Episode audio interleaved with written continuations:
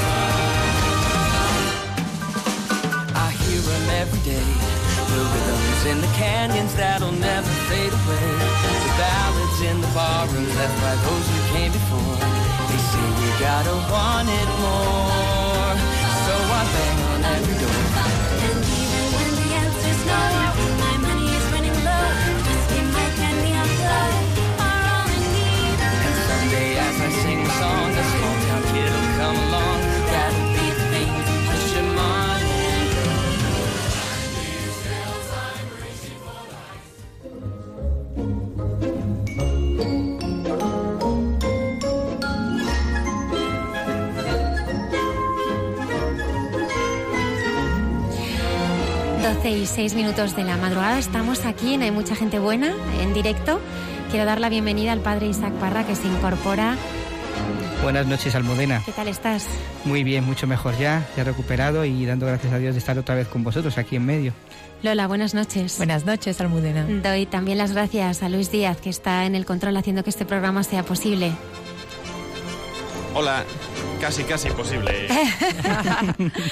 Esta noche tenemos con nosotros a la presentadora del programa Divinos Pucheros de, de, Canal Cocina. Supongo que muchísimos de nuestros oyentes habrán aprendido, eh, bueno, muchísimos platos. Ella viene a hablarnos de cocina, pero sobre todo eh, de su vocación de cómo, eh, siendo una niña eh, cordobesa, llegó a Getafe como alumna en el año 1960 y se sintió llamada por Dios. Buenas noches, hermana María José Caballero. Buenas noches, Muchísimas gracias por estar aquí. Gracias a ti por invitarme. Eh, has venido acompañada también por la hermana Josefina. Buenas noches. Buenas noches. Y Almudena, también tenemos con nosotros a la hermana Merche. Ella es una religiosa de la congregación de María Januaccelli, María, Puerta del Cielo. Ella, tras escuchar el carisma de la madre fundadora de la congregación María del Pilar, Arecha Valeta y Turriot, eh, decidió, pues, eh, escuchando la llamada del Señor, entregarle su vida como, como religiosa. La labor de la Madre de Pilar la escucharemos muy bonita, que es sacar de la marginación a jóvenes. Buenas noches, hermana Merche. Hola, buenas noches. ¿Cómo estás? Hemos conocido eh, tu labor a través de, de, muchas personas y compartirás esta noche, pues, cómo te llamó el Señor. Sí, compartiré con vosotros mi vocación y mi llamada, pues, a, a la congregación y a esta labor que realizamos pues con las jóvenes más necesitadas. Te acompaña también, eh, bueno, pues uno de los cantautores eh, más importantes que tenemos ahora católicos en España, es Enrique Mejías. Buenas noches, Enrique, y muchísimas gracias eh, por estar aquí con nosotros esta noche. Buenas noches. Buenas noches y muchas gracias Almudena por volver a invitarme y, y, por acompañar a la hermana Merche, que tengo mucho cariño. Queremos tener un especial recuerdo esta noche eh, eh, por Paloma Gómez Borrero, mm. que ha fallecido en el día de hoy. Eh, ha estado con nosotros en muchos programas, fue madrina también del, del corto que hace algunos años promocionó de mucha gente buena y desde aquí pues la recordamos con, con, inmenso cariño. Esto y mucho más esta noche en Hay Mucha Gente Buena. Ya saben nuestros oyentes que pueden seguirnos a través de eh, Internet, Facebook, de Twitter y entrar en directo en el programa.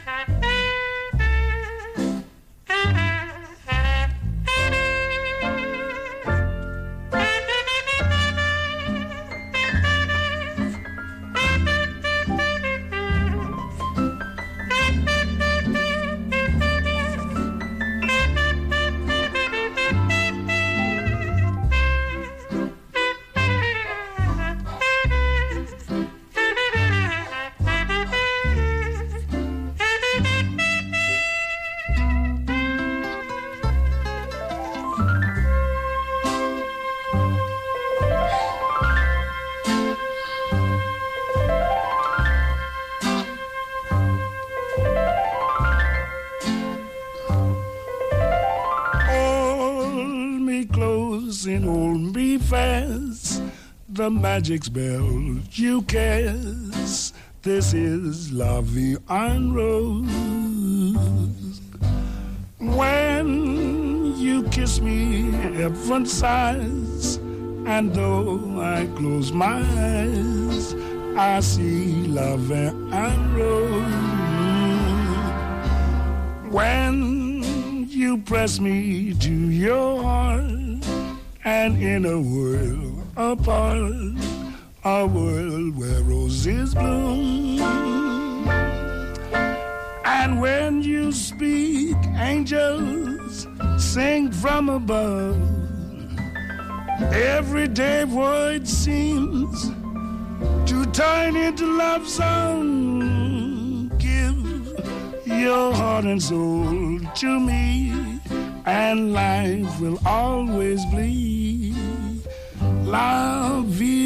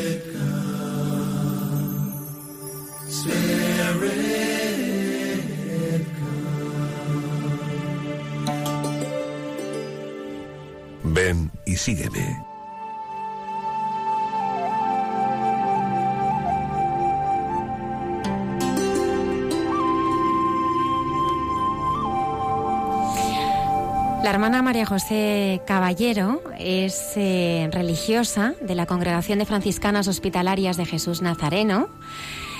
Eh, muchos de nuestros oyentes la conocerán, sabemos que la paran en- en- por la calle, en el supermercado, porque es la presentadora del programa Divinos Pucheros de Canal Cocina. Y ella nos ha enseñado que se puede evangelizar entre pucheros, ¿verdad? Por supuesto. ¿Y cómo se evangeliza a través de pucheros? Pues María mira, José. bueno, la, ya lo dice Divino Espuchero, la palabra, ¿no? Divino Espuchero. Y la, la comida nos une. En el Evangelio dice que, que Jesús, pues, invitaba a sus amigos, ¿no? Y es celebra- verdad, son muchas las escenas en las que el Señor comparte parte el pan o, o- Celebra comidas. celebra Celebra comidas con comida. los discípulos. con su discípulo, la última cena, ¿eh? convoca, reúne. Entonces la, la cocina nos une, eh, nos evoca a fiesta, a, a sabor, a, a recuerdo de, de- de esa, de la candela, de- del hogar entrañable, ¿no? A mí la cocina me trae muchos recuerdos, me, me lleva a mi infancia, ¿no? De la cual mm, yo vengo de una familia ¿De Córdoba? de Córdoba, Peñarroya, Pueblo Nuevo, una familia entrañable, donde aprendí a amar, a compartir, a servir y sobre todo también a sufrir, pero a encajar el sufrimiento Qué importante. con mucha alegría. el sufrimiento. A pesar de tantas tribulaciones y tantas cosas que pasamos, eh, porque mi padre murió accidente de trabajo en la mina, mi madre, una mujer valiente, con coraje, se quedó pues con los niños muy pequeños, con cinco, con cuatro niñas, y se quedó en el estado el niño deseado que viene a los 11 días de morir mi padre. Bueno, pues ahí está la causa de mi vocación, ¿no? Eh, me eduqué en una familia donde me enseñaron a amar a Dios, amar al prójimo, abrir las puertas a todas las personas necesitadas, porque mi padre decía, era un hombre de acoger y de celebrar eh, con, la con los vecinos. A que en nuestra casa, que por nuestra puerta no pase ningún pobre ¿eh? y no se le, se le abra. Se le abren las puertas, teníamos el abuelito de los martes y al abuelito de los sábados que compartían con nosotros la mesa. De ahí aprendí yo la generosidad, el compartir y el servir a los demás y saber encajar los sufrimientos que a lo largo de la, de la vida, bueno, pues mm, dice, el Señor ha estado grande conmigo y estoy alegre porque viene a visitarme con la enfermedad siendo muy joven. Fue lo más grande que me pasó, porque el sufrimiento lo que te hace es purificar, te purifica. Lo que te hace es darte un conocimiento, una madurez y decir, ole, porque por eso soy de Jesús Nazareno. Jesús Nazareno con la cruz a cuesta, que menos que yo también. Voy a llevar esta cruz, pero con galvo, porque mi madre me lo enseñó.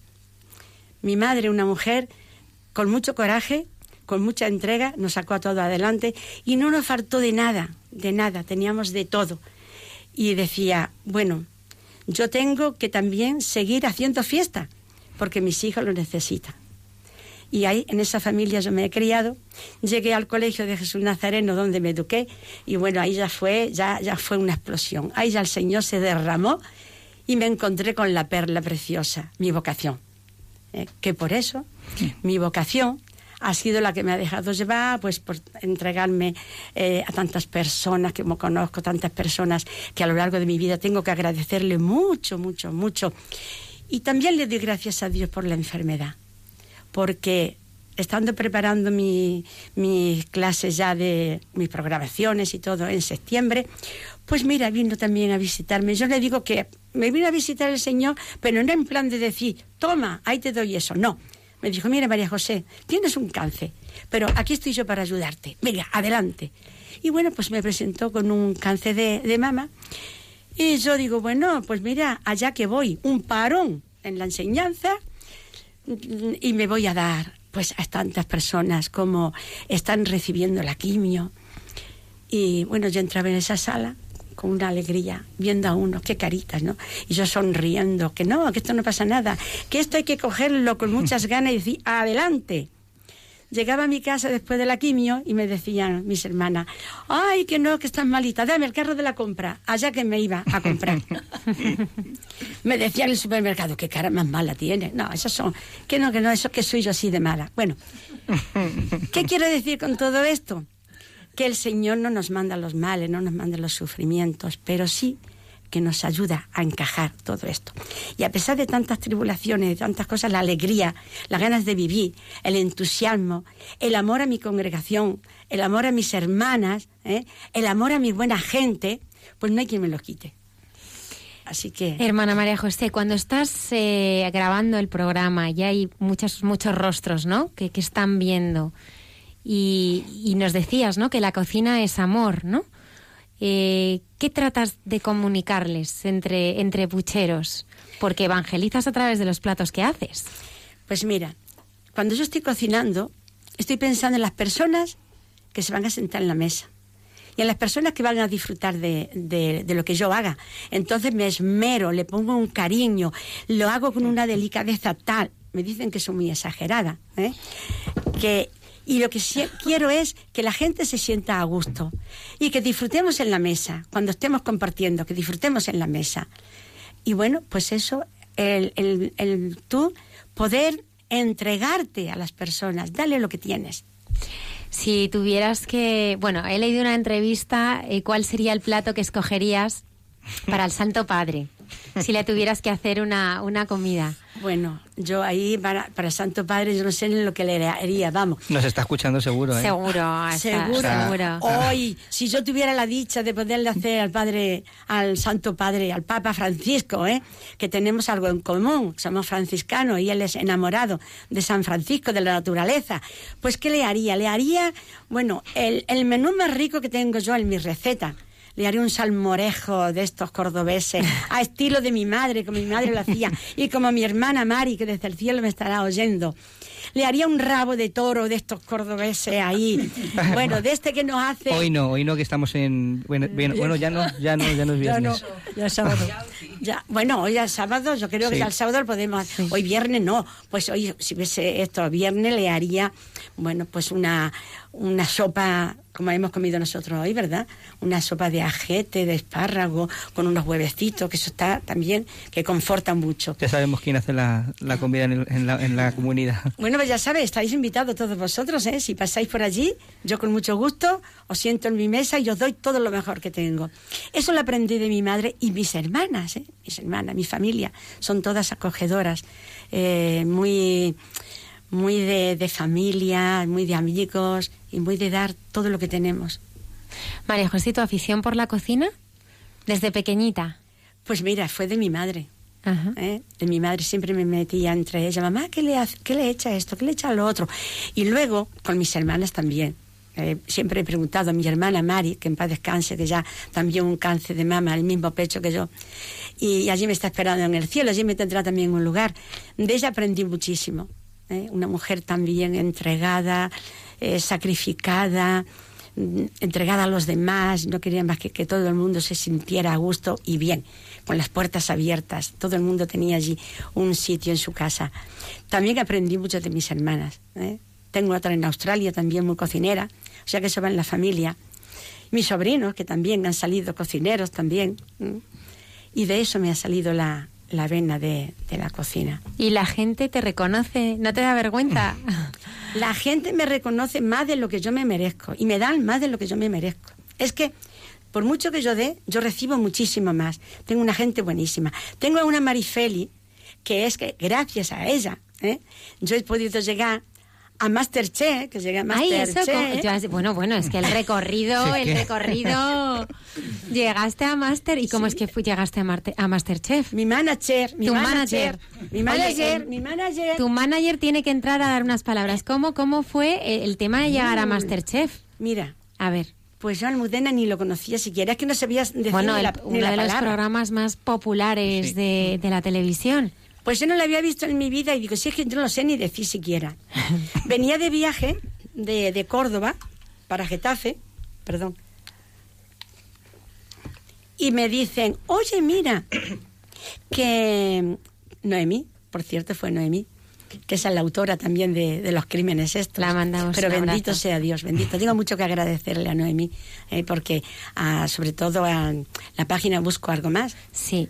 Donde estamos casi 65 congregaciones de, vida consagrada, que hacen muchísimo bien. ¿eh? Y bueno, pues ella me quiere mucho y ella tira de mí y yo se lo agradezco, porque es una oportunidad.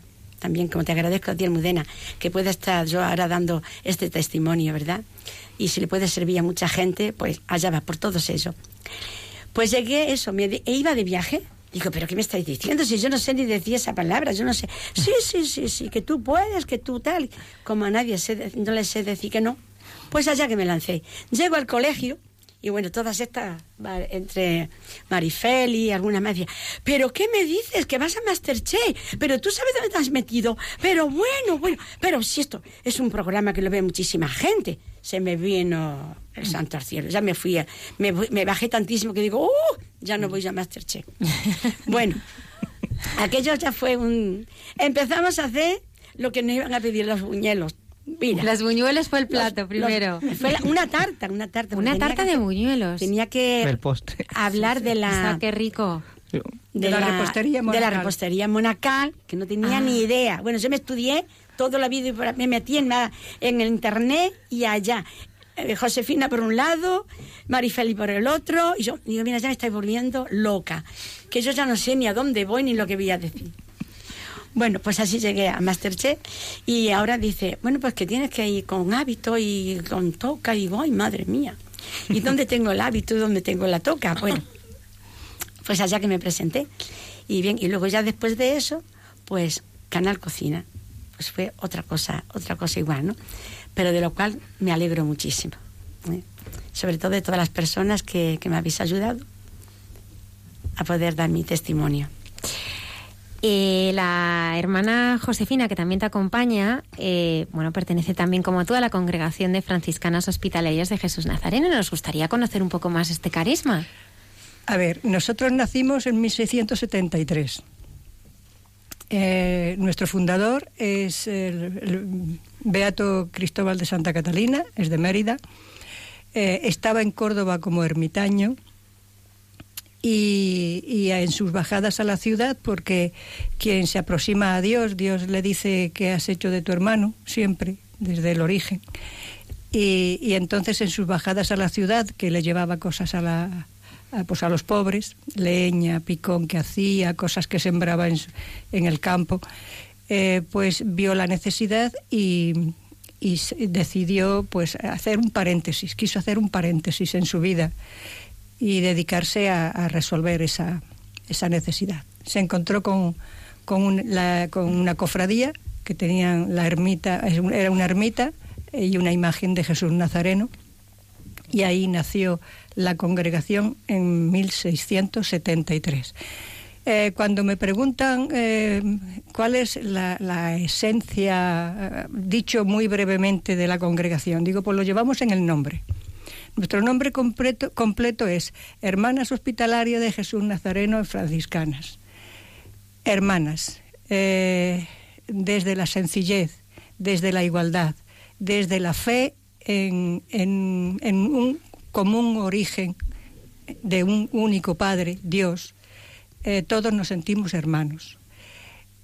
Hospitalarias, acogedoras, abiertas las puertas de la casa y del corazón para acoger a todos.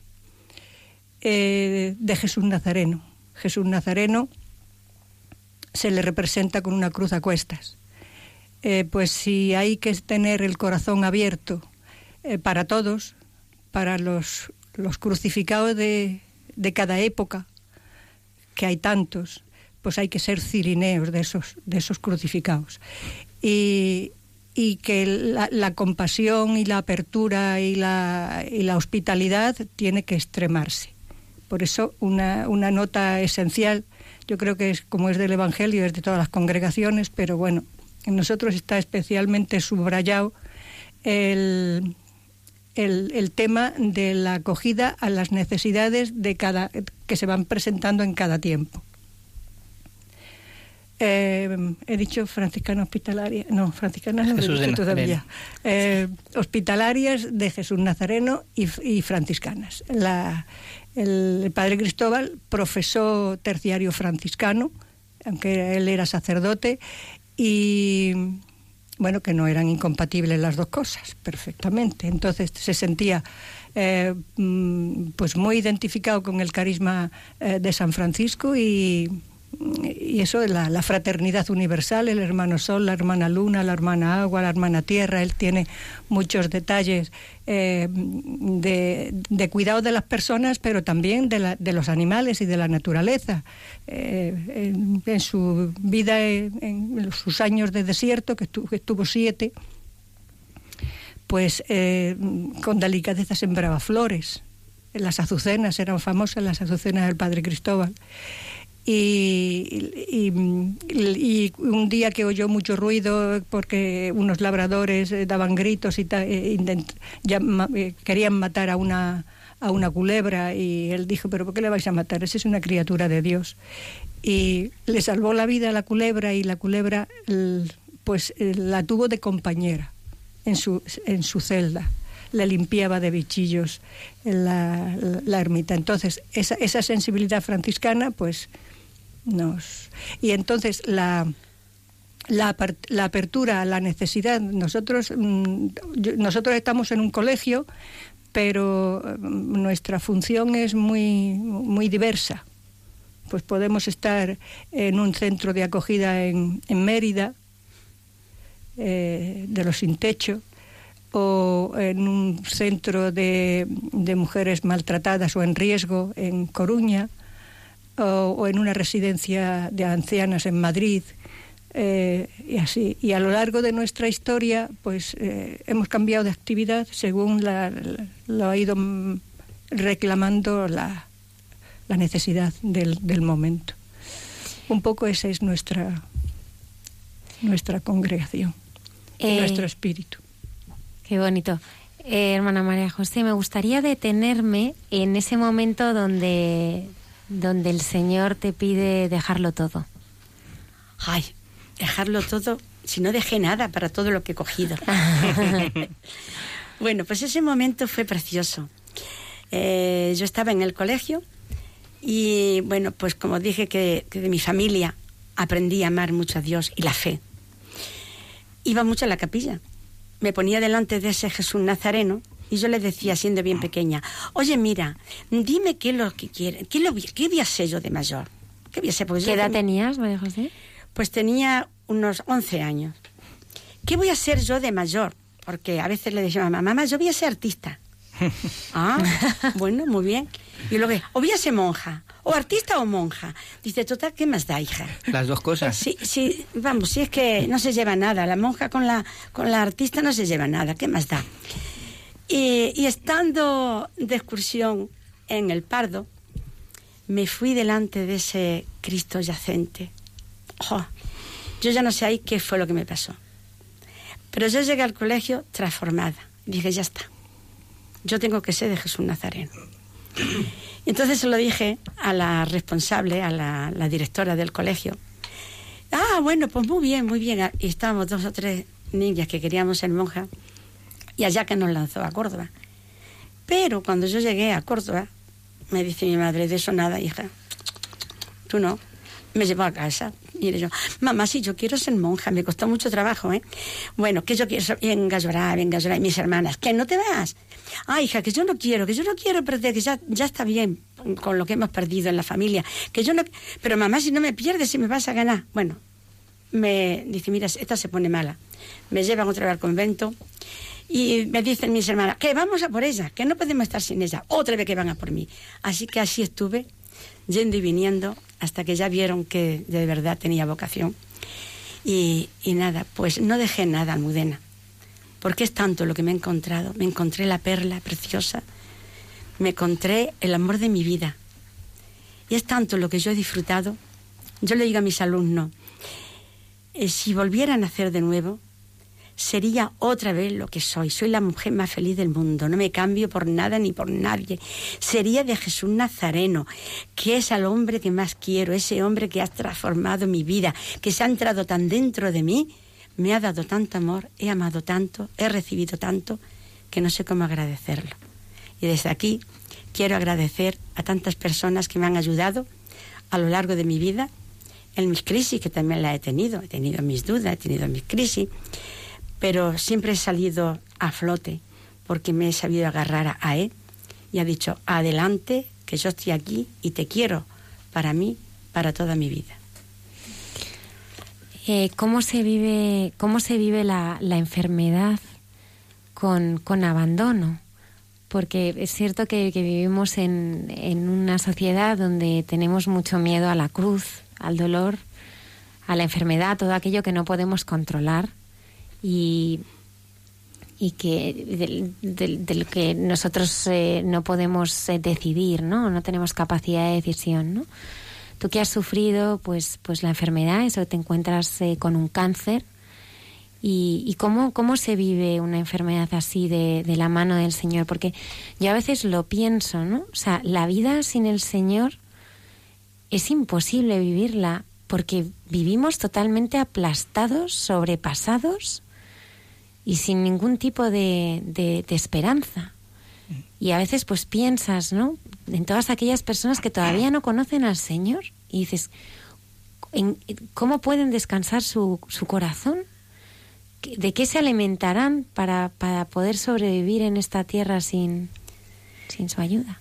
Pues sí, Almudena, mira, al principio te da mucho miedo, porque la palabra cáncer... Asusta mucho. Asusta. Te da miedo, te da como rabia. Dice, jo, ¿qué parón ahora? Con mis proyectos. ¿Y qué va a pasar de mí? Entonces tú ahí empiezas a hablar y dices, pero bueno, ¿y qué me estás diciendo?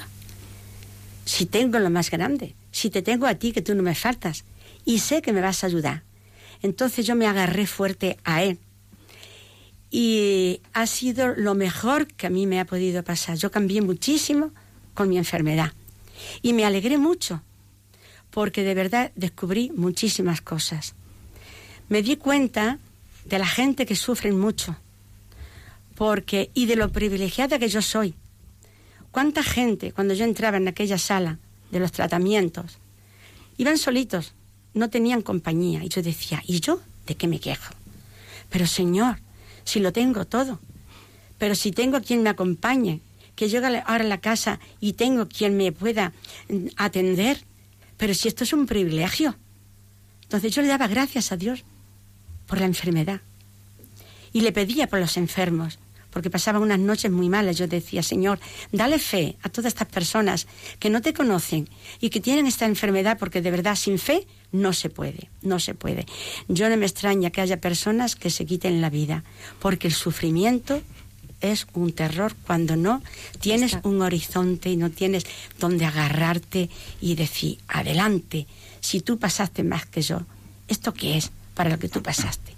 Y me cojo a la cruz, que esta es mi cruz y no la cambio por ninguna. Es la cruz que a mí me ha tocado vivir.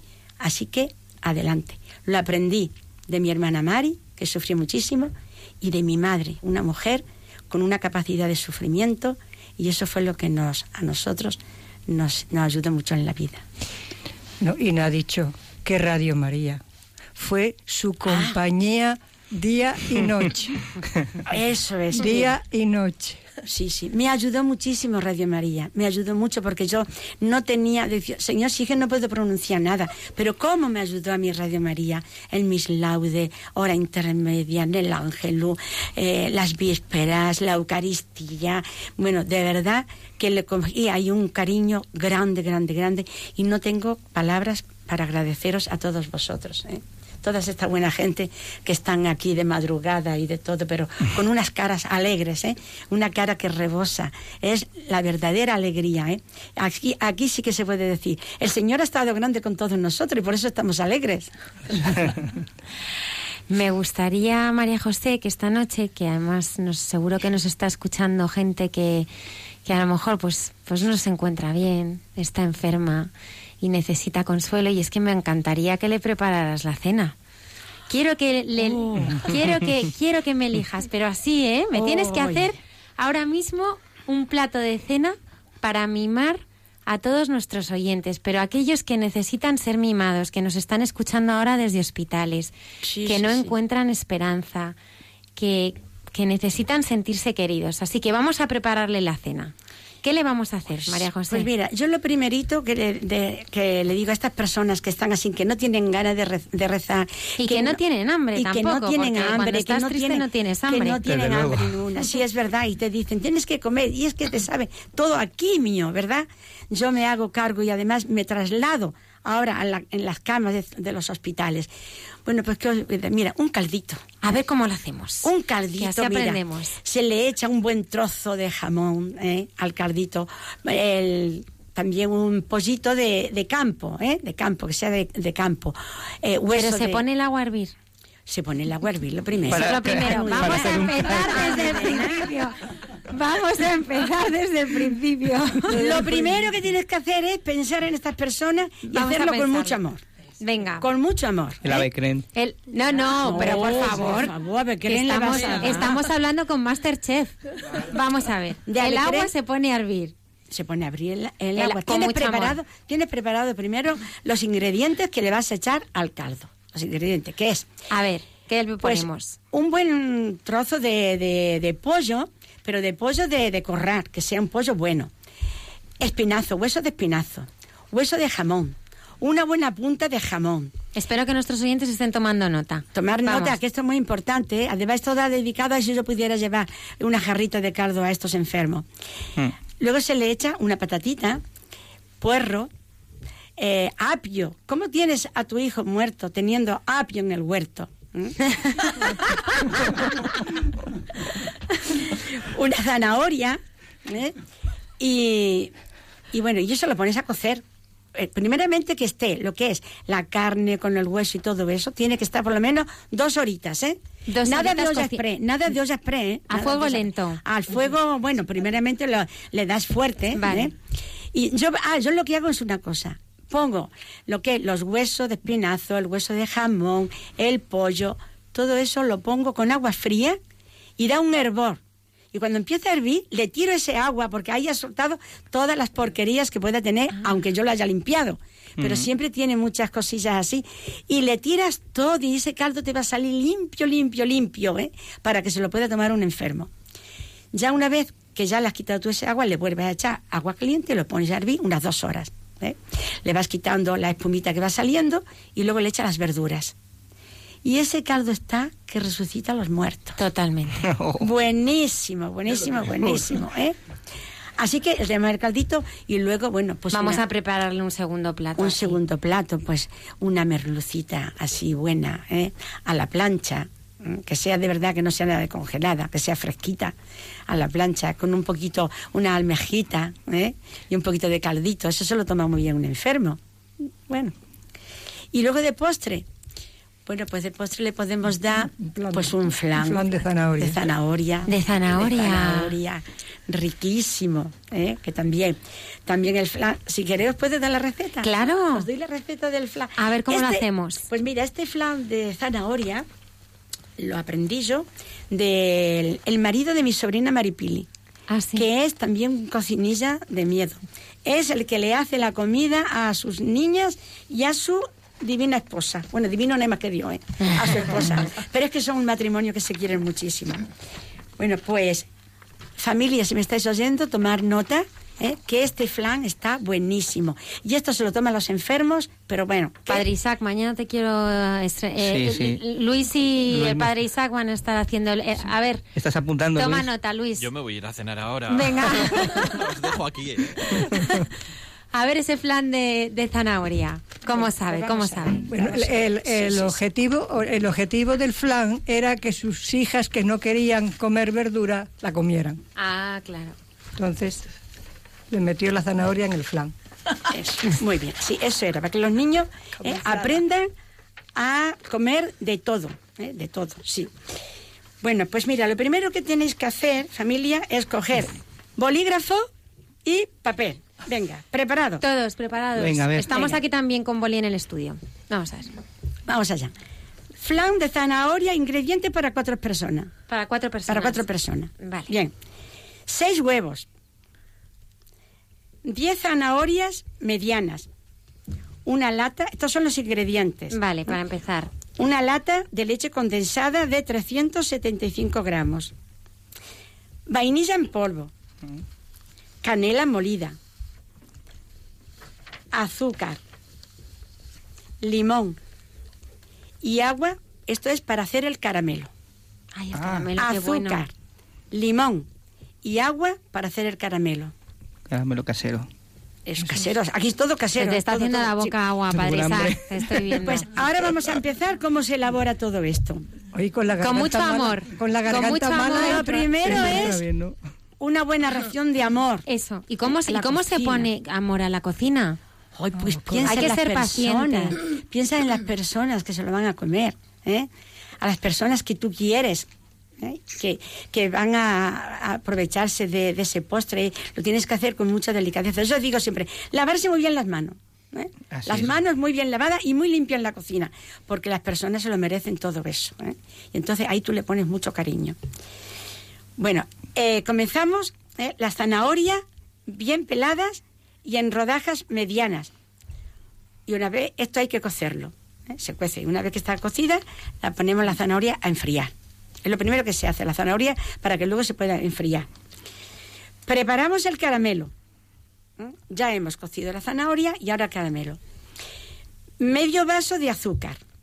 En, un jarro, en un cazo se puede hacer. Y la mitad del medio vaso de, agua. ¿eh? Y unas gotitas de limón. Y sale un caramelo buenísimo. Cuando ya está puesto así, un colorcito así acaramelado, lo apartamos porque ya está listo. Y entonces, una vez hecho el caramelo, lo echamos en el molde. Y dejamos que se vaya enfriando. Mientras preparamos el resto de los ingredientes. Echamos en la batidora los huevos, la zanahoria, la lata de leche condensada, la vainilla y la canela. Batimos todo hasta que esté bien homogéneo, como una pasta pues, pues bien hecha, ¿no? La pasamos al molde y la ponemos al, al, Al baño María. Al baño María, pues también lo puedes poner en el horno, que también sale muy bien. También al, al baño María. Lo pones en el horno. Y entonces en el horno lo ponemos con 180, a 180 grados. Pues lo dejamos unos 30 minutos. Se saca, se deja enfriar y se mete en la nevera. Y eso está, una vez que está frío, está de rechupete. Bueno, así que la cena que le hemos preparado a los enfermos, yo Bueno, creo Pucheros que divinos, ¿eh? encantado, ¿eh? pucheros divinos, está- absolutamente. está fenomenal, ¿eh? Yo estoy asombrado, asombrado, ¿no? Y, y seguro que vuestra presencia en la, en la televisión, no solamente los que os ven, sino el equipo que está detrás, que es el que no se ve, ¿no? Porque los telespectadores os ven a vosotras, pero hay mucha gente detrás de los programas haciendo que esto salga, ¿no? Igual que los estudios de radio, ¿no? Eh, sois la iglesia, la iglesia que habéis ido a irrumpir en sus vidas. No deja, no deja indiferente, ¿no? Eh, con el No, equipo. no, ¿Cómo era la relación con ese equipo escondido? Pues mira, eh, de verdad que mm, para mí ha sido una experiencia preciosa, maravillosa. Una gente buenísima, una gente que se entran allí, están todo el día, ¿eh? desde las 7 de la mañana hasta las siete y media o, o 8 de la tarde, sin salir. Esas personas comen lo que tú vas a guisar, es lo que se come. Si guisas mucho, Ah, comen sí. bien, pero si no, se quedan muertos de hambre. Y, y bueno, pues eh, para mí ha sido desde luego mm, muy satisfactorio porque personas que algunas pues pasan de la iglesia, pasan de lo, de lo religioso y sobre todo tienen un concepto de monja así un poco como que somos rancia, ¿no? y decían, bueno, pues de verdad que es el programa que donde mejor nos lo hemos pasado donde mejor hemos comido. Digan, no, no, no sé, está desagrado. Dice, no, no, no, porque con los famosos nos quedábamos sin comer. y donde hemos conocido de verdad, pues otra cara de la iglesia, ¿eh? que teníamos un concepto distinto. Pensábamos que las monjas erais tristes, que erais, y hemos visto, pues a este, a este, a este Jesús sí me gusta a mí seguirlo, decían, sí me gusta a mí seguirlo. Y había entre ellos uno que decía, yo no sé ¿qué me están haciendo a mí esta monja? Pero la verdad, que me están cambiando, que me están cambiando. Y experiencias de personas que no, que pasaban totalmente. Y yo creo que su vida le ha hecho tilín, ¿eh? Y, y dicen, no sé lo que me está pasando, pero decían los compañeros, jo, las palabras que dice, no quiero decir nombre, las palabras que dice mi compañero, en mi vida he oído tal cosa, ¿no? ¿Qué está pasando? La verdad, terminábamos todos cantando, alabaré, alabaré a mi Señor, rezando, cantando, bailando. Bueno, era una fiesta. Quien puede hablar muy bien de esto es, pues, mi querida Marifeli, que está ahí entre, entre escondida, que es la que de verdad me ha ayudado mucho, mucho, y ella puede hablar mucho más y mejor de todo esto porque ha tenido más contacto con, todo, con todos ellos. ¿eh? Pero yo iba a decir que aparte de los ingredientes, del plato que estaba preparando, ha- había eh, dos ingredientes mm, eh, que, que yo creo que, que, se, que se colaban y que, y que llegaban a la, a la gente. Mi hermana aprovechaba porque no podía estar hablando del evangelio todo eso Sí, porque sí, sí, tenía ¿cómo- porque cómo le, la- le decían le decían por el pinganillo presenta la receta que tanto Sí, eso- porque yo he visto algún programa y en mitad del programa, mira, este es mi Jesús. Este es mi Jesús a quien yo amo. Y entonces de repente salía de... No, no, lle- llevó un cuadro del fundador, lo tenía allí para hablar de él y llevó también a Jesús Nazareno y dice, no, ya son muchos cuadros. Bueno, pues lo tenía aquí debajo. Y el día que, que habló de su vocación, porque habló de su vocación, dice, bueno, y ahora os voy a enseñar quién es el culpable de esto. Y saca la imagen de Jesús Nazareno y se la enseña. Bueno, pues el- esas puñitas que ponía mientras partía cebolla, yo creo que han llegado a la gente. Y luego ha llegado el trato afable. Cuando ella habla de, mm, de que pone amor, es decir, el pensar en la gente y el pensar en hacer la vida grata, agradable, se haga lo que se haga, a mí me parece que es el, uno de los mejores servicios que los que creemos en Jesús podemos prestar. Qué importante es ser ese testimonio, ¿no? cómo ese testimonio nuestro puede cambiar la vida de tantas personas que no creen.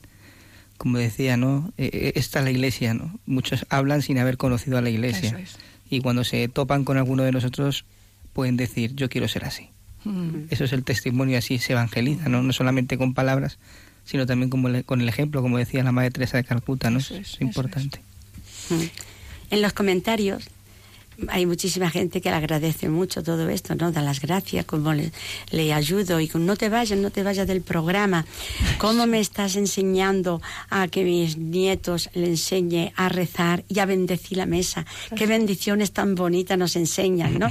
Pues la gente lo agradece, sí. ¿Cómo bendecimos la mesa? La que más te guste.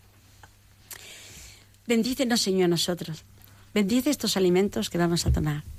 Da pan a quien tiene hambre y hambre de Dios a quien tiene pan. Por Cristo nuestro Señor. Amén. Amén. Qué bonito. Estamos en cuaresma. Estamos en cuaresma y ahí eh, está el país aquí pensando en las torrijas, que ya le conocemos. Oh, qué lástima, os tengo que hacer torrijas y ¿eh? Anda. Qué Oye, buenas. os prometo ¿eh? haceros torrijas y traerlo a este programa. ¿eh? Qué bien, Las hace de, de divinos pucheros. Qué bonito. ¿Qué dulces típicos tenemos en, en cuaresma? Las torrijas.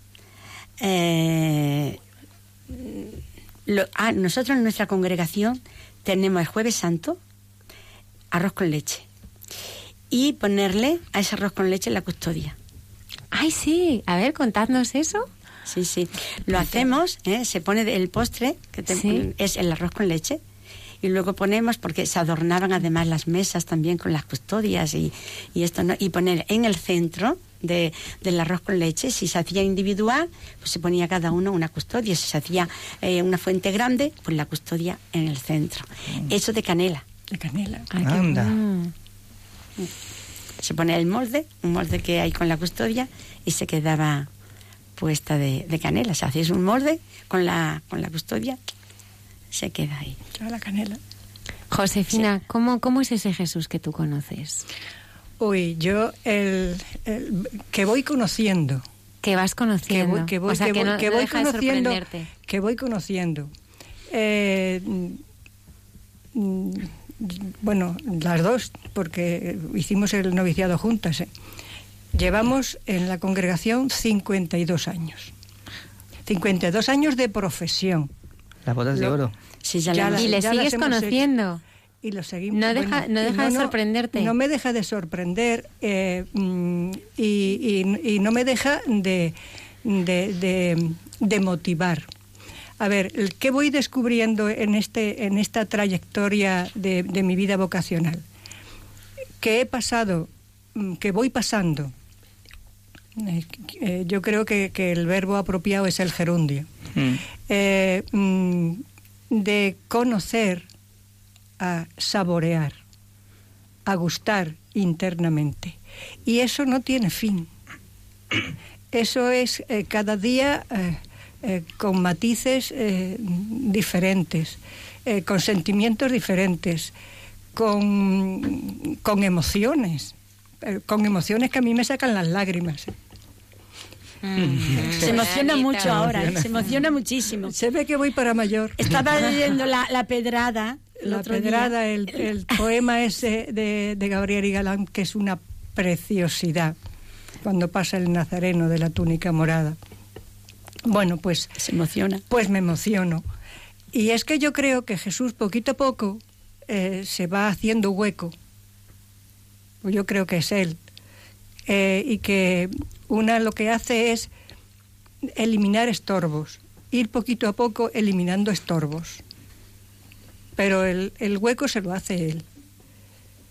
Y, el que te hace gustar de las cosas internamente es él.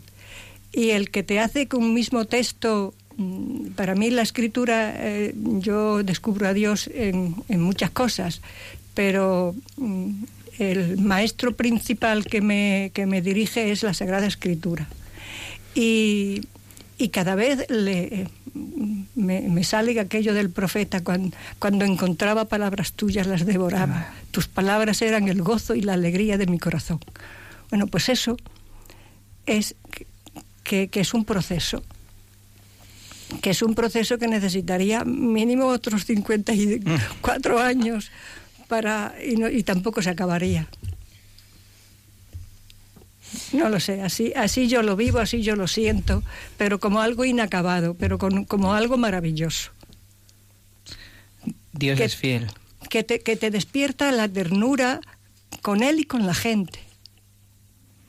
Después de tantos años, uno puede decir que a pesar del pecado, la fragilidad, la debilidad, que muchas veces le hemos negado como Pedro, él permanece fiel a Claro, eh, yo, yo he, he pasado también en mi vida, no digo que, que- que no reconozca mm, mi- mis meteduras de pata y mis pecados, pero yo, yo he pasado de no acentuar tanto el pecado cuanto la misericordia. Y, y te aseguro que el pecado cobra otro color también. Y, y que la experiencia de decir, pero o sea, y no me, o sea, no me, no, no me avergüenzo de que pasó tal cosa o hice tal cosa. Mm, Me duele en el alma que él no se merece que yo sea así, que él no se merece que yo haga eso. Eh, hermana María José, mm, vamos ya a terminar esta entrevista agradeciéndote, agradeciendo a, a la hermana Josefina, a ti también haber estado aquí, pero me gustaría imaginarnos una escena en la que un, chiquillo corre en- por una casa de Nazaret y una mujer sencilla, humilde, preciosa, le está preparando algo de comer. Y meternos en esa en esa cotidianidad y e imaginarnos qué le gustaría cocinarle a nuestra madre, a la Virgen, a, a Jesús chiquitín. Madre Qué mía. bonita escena. Qué bonita escena. Y María, esa mujer enamorada, entregada a ese hijo, sabiendo la historia de ese hijo, ¿verdad? ¿Qué le haría para ese hijo? ¿Qué quisiera darle? eh? ¿Qué le daría? Pues yo creo que lo primero le daría muchos mimos, mucho cariño y darle lo mejor que tenía, lo mejor que le pudiera dar en aquellos tiempos. En aquellos tiempos. Prepáranos algo, María José. Prepárale. Preparemos entre todos. ¿Qué le podía preparar la Virgen en aquel tiempo? ¿O qué, co- qué comida le podíamos preparar? Ay, Para que creciera, porque era pequeño y tenía, que, tenía que crecer, crecer, tenía que y hacerse un hombre muy importante. Sí. Pues un puré. Un puré de verdura. Un puré de verdura. Ay, por favor, no me digas de verdura. Aunque no le gusta a los niños, no, había que hacérselo de carne. De carne, de carne. De De carne. carne. y echarle unas verduritas también, porque también. Pero que no se noten, así como... Que no se notara, pero el paladar, hay, ya se tiene que ir haciéndole el paladar. Claro, ¿eh? es verdad. Y meterle, introducirle la- las verduritas, ¿no? Pues hacerle, eh, porque si era pequeñito, bueno, aunque a los niños los espaguetis les encanta. Espaguetis con tomate. Espaguetis con tomate, les Por encanta. ejemplo. Es lo más fácil de Patatas hacer. fritas y huevos fritos. No, También. pero ella le echa muchos ingredientes a los espaguetis, ¿eh? que sus da- espaguetis... Cuidado. Cuidado con ellos, ¿eh? Pero la Virgen tendría todo eso. ¿Cómo se las vería la pobrecita, la Virgen? eh? ¿Cómo se las vería? Pues como nuestras madres cuando nosotros nos criamos así, ¿eh? Que también pasarían muchas fatigas para podernos dar pues todo lo que un niño pequeño necesita. ¿Mm? Pues sí, pues al niño Jesús eso. Yo le dije a mi niño, ¿qué queréis? Ah, no, espaguetis, espaguetis. Pues espaguetis con tomate y huevo frito y patata frita. Y mucho amor. Hermana María José Caballero, hermana Josefina, ha sido un regalo teneros esta noche con nosotros. Espero que hayáis disfrutado tanto como nosotros. El regalo ha sido el, estar aquí, el conoceros, el, el, poder visitar la casa de la Virgen, esta casa, eh, que escuchamos eh, mientras, o sea, así que nos levantamos, nosotros nos levantamos a las seis y cuarto, por ahí, y, y comenzamos rezando el rosario con, con San Juan Pablo II. Ave María, gracia plena. Pues muchísimas gracias. Por... Gracias a Bueno, vosotros. esas torrijas quedan pendientes, Sí, sí, ¿eh? sí, hombre, eso tenemos Hombre. que venir a traerlas. Sí, ¿eh? sí. Así que yo estuve mucho tiempo llevándole torrija a mis enfermeras y a mis médicos. Sí. Y una cosa que quiero deciros, que, que cuánto nos quiere el Señor, cómo nos mima, cuántas cosas nos da, ¿verdad? Eh, yo le digo al Señor, Señor, es que soy tan privilegiada y es que habrá alguna persona que en vida esté ente- enterrando su cuerpo como lo estoy enterrando yo. ¿Eh? Eso es un privilegio grande. Me falta la vejiga, me falta un riñón, me falta el pecho.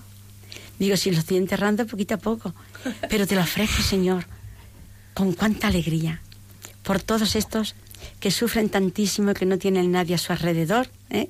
por todos los enfermos que me estáis ayudando. ¿eh? Os quiero muchísimo y os pido, os tengo en mi lista de, de oraciones todas las mañanas, en mis laudes, ¿eh? pidiendo por todos ellos, por los que pasáis malas noches en los hospitales sin dormir, que sepáis que estoy con vosotros y os quiero mucho. Y nosotros a ti, a vosotras. Muchísimas gracias. Hasta pronto. Gracias, gracias a vosotros.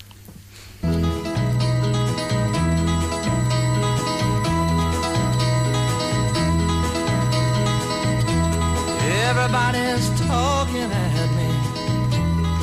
I don't hear words they're saying, only the echoes of my mind. People stopping still.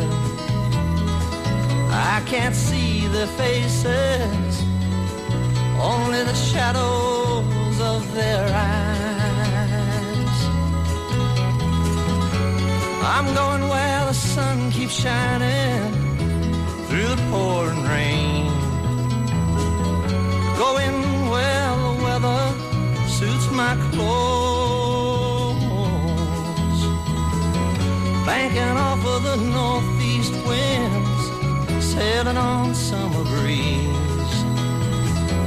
Skipping over the ocean like a stone. I'm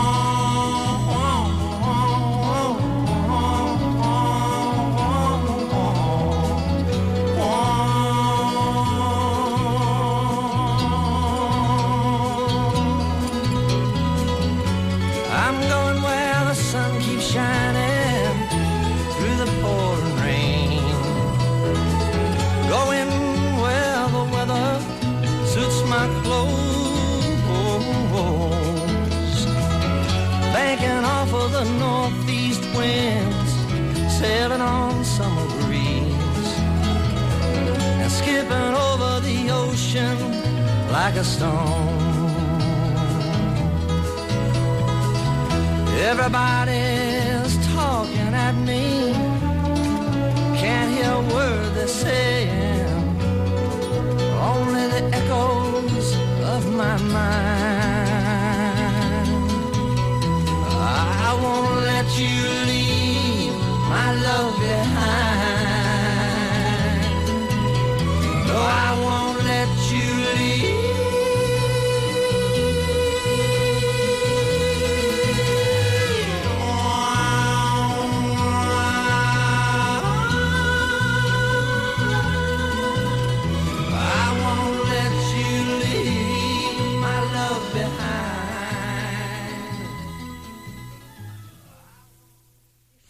Una y cuatro minutos de la madrugada. Continuamos aquí en, Hay mucha gente. En Hay mucha gente buena entre pucheros ¿eh? esta noche. Eh, tenemos también con nosotros eh, a la hermana Merches, una religiosa de la congregación Mariana Coeli. Eh, desde pequeñita fue educada en la fe, en las escolapias y, y es canta canta muy muy bien, muy bien, muy bien. Buenas noches. Hola, buenas noches, Almudena. ¿Cómo cómo empezó todo? Uf. Yo después de todo lo que ha dicho aquí mi querida hermana, pues ya es que me quedo fuera, fuera. Bueno, yo nací en una familia muy sencilla, o sea que mi vocación no tiene cosas muy, muy, extra, muy extraordinarias. Eh, soy eh, la mayor de cuatro hermanos y bueno, pues desde pequeña y gracias a mis padres, pues me eduqué en un colegio religioso, las Escolapias, en mi pueblo, Cercedilla.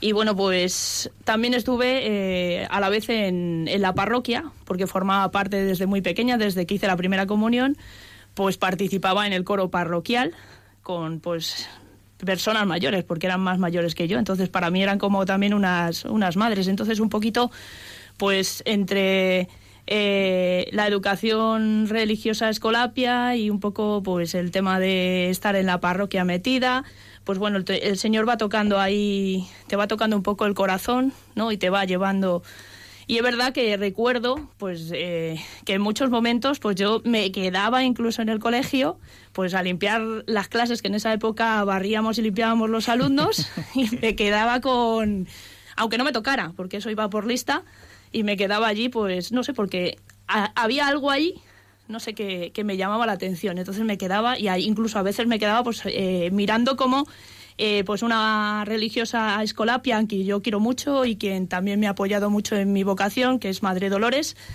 pues me quedaba mirándola a corregir. Y allí se me pasaba prácticamente la tarde hasta que, bueno, regresaba a mi casa. Eh, por recordar también en, en, en esta etapa, pues que yo me acuerdo de una monjita que nos preparaba pues para ir a misa y rezar y luego leer las, las lecturas de la misa. Y nos preparaba y me recuerdo o sea no se me borra porque me decía eh, yo voy a rezar para que tú seas monjita y claro yo cuando me lo decía yo decía por favor no por favor no pero en el fondo en el fondo pues yo no sé había algo ahí pues como que, que te está tocando, que aunque tú por muchas veces a veces tiras eh, hacia el otro lado, ¿no? Pero bueno, hay algo que te toca ahí. Pero la cosa no queda ahí, porque claro, eh, terminé mi etapa de, de EGB en el colegio de Cercedilla, en las Escolapias, y bueno, pues rumbo a pensar qué hacía y qué estudiaba, que, eh, que estudiaba, pues me dirigí hacia Collado Villalba, eh, al Colegio Virgen de la Almudena, que es el colegio pues donde ahora mismo pues estoy como consagrada religiosa y como coordinadora de la etapa de primaria en el colegio, tutora de un grupo de sexto. Y bueno, pues allí eh, de alguna manera conocí el carisma de las religiosas misioneras de María Llanoaceli. Porque bueno, pues por aquella época eh, allí pues había niñas, eh, había gente pues como yo que íbamos y veníamos todos los días al, colegio y luego había niñas que estaban en el internado. Y bueno, pues allí pues empecé un poco a tener contacto con ellas eh, hasta el punto de pues llegar momentos en los que empecé a sacarlas, eh, iba con ellas y salía los fines de semana a sacarles para pasear, eh, las lleva- iba con ellas al cine, ¿no? Y bueno, pues hasta me quedaba a dormir.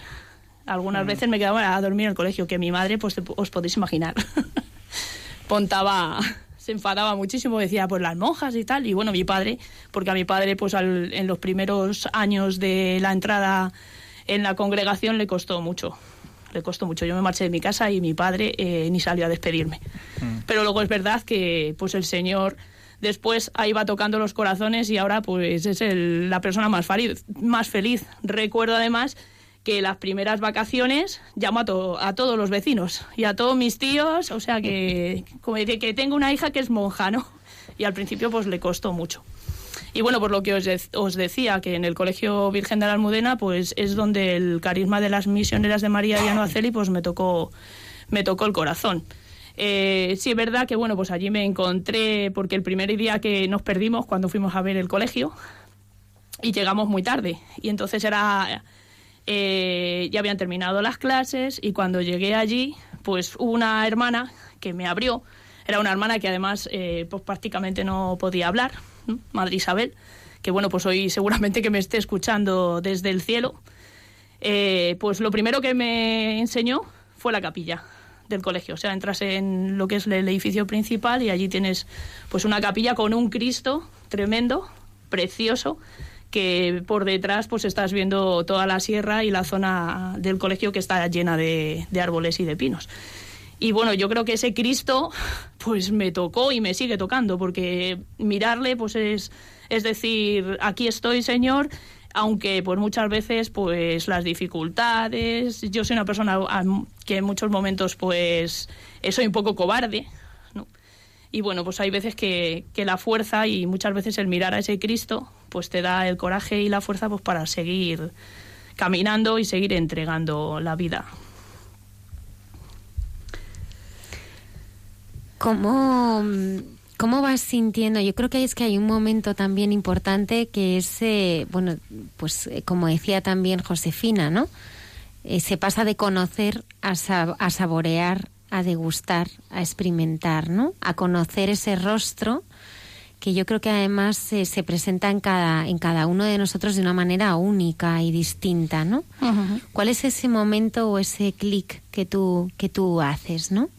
porque, bueno, nosotros es verdad que como tenemos a la Virgen como productora del programa, llevamos 10 años trayendo todos los viernes testimonios de personas que, que, bueno, pues en los que el Señor ha dado un vuelco a su vida o que han entregado su vida, pero, pero son auténticos milagros dentro de la, de la sociedad que nos, nos rodea, ¿no? Eh, realmente en, en la sociedad que vivimos, pues, pues es, eh, es complicado a veces, ¿no? Hacer ese silencio, ¿no? Y, dejarle al Señor que pueda darnos la mano, ¿no?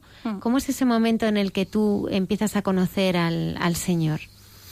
Bueno, yo creo que lo vi muy, o sea, a mí me tocó eh, a través de, de, esas de esas niñas, ¿no? Que estaban allí y que, pues de alguna manera eh, vivían en unas condiciones donde, pues les faltaba el calor del hogar, para explicar un poco a nuestros oyentes eh, cómo es eh, este, o sea, en qué condiciones eh, viven o cuáles son las circunstancias de estas niñas. Pues estas niñas, de alguna manera, pues viven de los problemas que pueden surgir dentro del entorno familiar, ¿no? carencias, pues a nivel moral, a nivel material. Así empezó también la, la fundación, o sea, con en la época de la posguerra, pues nuestra madre fundadora pues de alguna manera eh, recogía pues a todas estas chicas que pues estaban desvalidas y pues eh, la gente que andaba pues las personas que andaban por ahí pues eh, podían hacer de ellas pues en muchos momentos lo que, lo que, ellos querían ¿sí? y entonces bueno pues ahí la madre pues sintió esa necesidad no porque la madre una de las cosas en las que se fija es en ese tengo sed sed de almas y entonces, bueno, pues a partir de ahí es eh, saciar esas carencias, ese vacío que pues muchas veces se produce pues en estas personas que pues pierden su, su entorno familiar, su hogar, eh, eh, se han metido pues, por circunstancias X en, en drogas, en alcohol, alcohol, etcétera. O sea que bueno, son abusos que ahora mismo, por ejemplo, es uno de los temas que está es actual en, nuestro, en nuestra sociedad, ¿no? Y bueno, pues tenemos, yo ahora mismo estoy en un entorno escolar que bueno, también vas viendo y, percibes pues cómo las personas y los, los propios alumnos sufren pues este abandono muchas veces, ¿no? En las familias, pues que el niño prácticamente está solo, no tiene compañía, eh, no sé, hay muchas situaciones muy complicadas y, y, muy difíciles. Y entonces, bueno, pues ahí es donde de alguna manera tocas y ves el rostro, el rostro, decir, eh, te necesito, necesito tus manos, necesito tu corazón, necesito de ti, pues para, para poder ayudar a estas personas y, y darles pues ese cariño, esa alegría para que después pues ellas eh, a través de la formación de de enseñarles un poco y darles un sentido de familia, pues ellas de alguna manera se puedan insertar en la sociedad y puedan vivir pues de una manera digna, estable y humana. ¿Cuáles son eh, las carencias eh, o cómo se sanan pues estas heridas, ¿no? Porque porque yo creo que todas eh, bueno todas las niñas que nos has de las que nos hablas, ¿no? Pues han sufrido, ¿no? Carencias emocionales, afectivas. Pues es que eh, la- eso queda ahí, porque yo creo que cuando uno pues ha pasado por ciertas dificultades queda ahí, pero que yo creo que el cariño, eh, el acompañarlas, el ayudarlas a salir adelante, el facilitarles, pues eso lo que os decía, un entorno de familia, un, un hogar, pues yo creo que eso muchas veces hace pues que estas personas de alguna manera salgan adelante. Estoy ahora mismo eh, teniendo en mi, en mi mente pues de cuando yo estaba en los primeros periodos de formación, cuando era, novi- cuando era novicia, y al principio, antes de ser novicia, pues que en la casa que tenemos en Bilbao, que es donde ahora mismo pues tenemos un gran número de, ¿Nos cuentas de eh, jóvenes. Sí, un poco la labor que haces en las distintas provincias de... Entonces, pues allí eh, empezamos a trabajar con este tipo de, de niñas. Y bueno, pues recuerdo, y tengo, por eso os decía que tengo en la mente, pues a, dos primas, pues que bueno, de alguna manera eh, con nosotras han ido creciendo y hoy por hoy, pues tienen, han formado una de ellas, tiene su familia y sus, sus dos hijos. Entonces, bueno, pues eso también de alguna manera, dices, ahí estamos haciendo pues una labor de redención de las almas y le proporcionamos pues de alguna manera pues el que vuelvan a tener una vida más estable, más digna. ¿Dónde tenéis casas? Pues mira, tenemos eh, Collado Villalba, que es un colegio, luego tenemos dos casas de residencias universitarias en Madrid, eh, en Alicante también tenemos en Elche, trabajamos en, en la parroquia. ¿m? Eh, luego tenemos eh, misiones en Perú eh, y en Bolivia. En Perú tenemos en Arequipa y luego tenemos en, en Lima. Y ¿Cuál es la labor allí que realizáis? pues allí trabajamos también, estamos en los colegios en Perú, estamos trabajando en los colegios del Padre Pozo, de Circa. Y luego, bueno, pues también tenemos eh, una casa donde también se acoge a, a niñas que están, que vienen de los poblados y están solas. Y bueno, pues en este, en este ámbito de acoger a menores en riesgo y necesitadas, eh, pues en, en el ámbito moral y en el ámbito material principalmente. Estabas hablando antes que, que muchas veces cuando necesitas eh, fuerza miras a ese crucifijo, ¿no? Sí, porque realmente ¿de dónde viene la fuerza? Porque esta vida llena de dolor, eh, pues, pues, ¿de, de dónde viene tu fuerza, no? No, viene de él. Y es verdad que, bueno, pues eh, viene de él, pero él se hace presente eh, en personas, en rostros concretos que, bueno, pues salen al paso eh, y te facilitan la fuerza, el empuje. Y yo es, ver- es verdad que reconozco, eh, una de mis frases preferidas es todo es gracia y todo es don. Y la verdad es que eh, en mi proceso vocacional y hasta el momento, pues puedo gozar y disfrutar de personas maravillosas que, que han salido al paso, que siguen saliendo al paso y que están pues siempre ahí eh, empujándote. Y yo creo que mm, Dios actúa a través de, de esos rostros concretos y de esas personas concretas que, que nos muestran eh, el amor misericordioso de Dios y, y su ternura. ¿Cuál es tu alimento? Mi alimento, pues eh, el Evangelio de- del día a día. La palabra que devoras en la oración, que saboreas, que gustas, que es ahí también donde recibimos cada día esa gracia que es necesaria, ¿no? Donde encontramos esa fuerza, ¿no? Decía una de las frases de vuestra fundadora, con fortaleza en las dificultades y siempre alegres. Pues eso solamente se consigue cuando uno tiene ese trato, ¿verdad? Con, íntimo con el Señor. Y lo bonito que vosotros también transmitís esa alegría. Sí, la madre fundadora, una de las cosas que nos decía es que teníamos que estar siempre alegres, siempre alegres. Y yo creo que era además una de sus características propias, porque lo poco que he podido leer, pues los testimonios que hay sobre la fundadora era de que era una pers- persona que transmitía pues una paz, eh, transmitía alegría y serenidad. Y bueno, pues yo creo que a mí me gustaría de- en, en, mi, en mi vida, pues un poco también tener esas características. Ah, Sí que me dicen que, que soy una persona alegre. y yo creo que eso pues vale mucho, ¿no? Es lo que decía la hermana antes, que muchas veces pues las religiosas eh, se, nos, se nos mira como uff, ahí metidas, que serias, eh, tristes, ¿no? Y yo creo que, que no, que tenemos que dar otra imagen y que pues que tenemos que dar otro testimonio de personas alegres, abiertas y que bueno, que disfrutamos, ¿eh? que también disfrutamos, aunque algu- algunas personas piensen que nos pasamos la vida rezando, pero no es así. Es que- También bailamos, cantamos y cocinamos. También cocináis. Sí, a mí me encanta la cocina. que Estaba escuchando Ajá. y, y, a- A y está apuntando, está apuntando la receta porque a mí me gusta cocinar. O sea, me gusta cocinar, me gusta cantar, me gusta el jardín. O ¿Te sea que bueno, soy O sea, es que es una- carismática. Una, una manera de orar también. ¿no? Que es una manera de orar. Sí, sí. Porque eh, la relación con Dios es, es- puede ser muy diversa eh, en, la, en la intimidad, pero también en la fiesta. Eh, Jesús no le decía que era muy amigo de, de publicanos, de pecadores, borracho, bebedor y que le gustaba el holgorio. Pues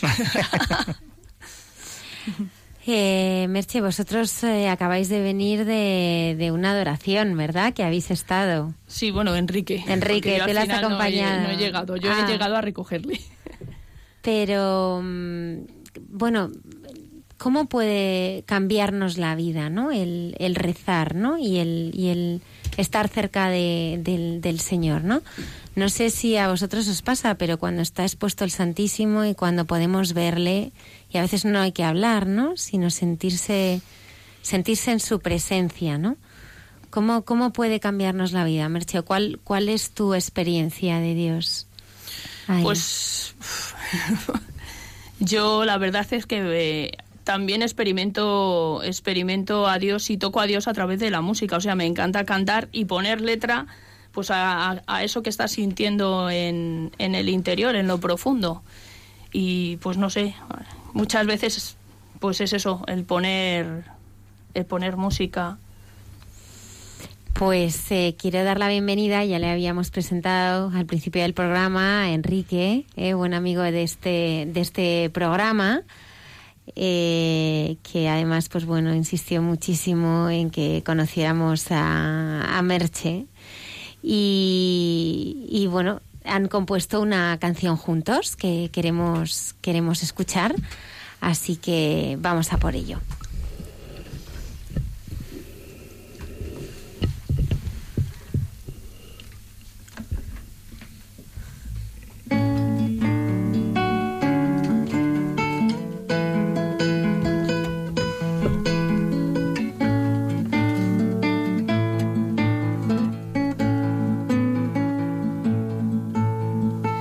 Día nuevo amanece y está lleno de esperanza, pues tú nos das esa vida, sin ella no somos nada.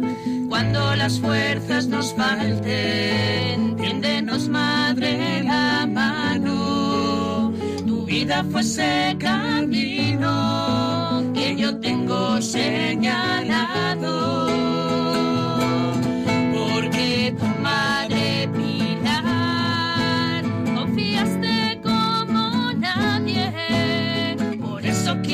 seguirte, luchar como tú luchaste, porque tu madre Pilar confiaste como nadie, por eso quiero seguirte,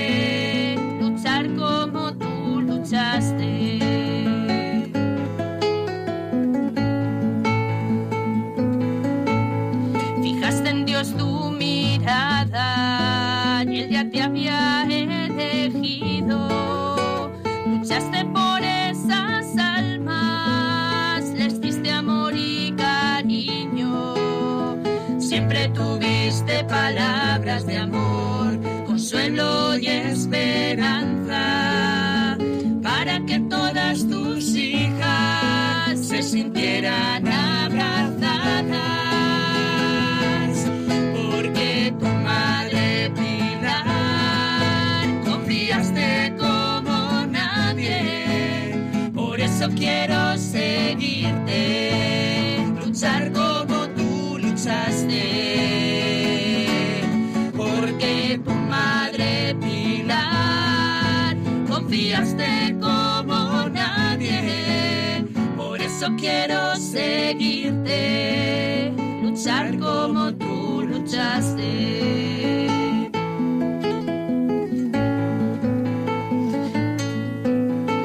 Eres tú quien nos enseña, lo aprendiste de Cristo,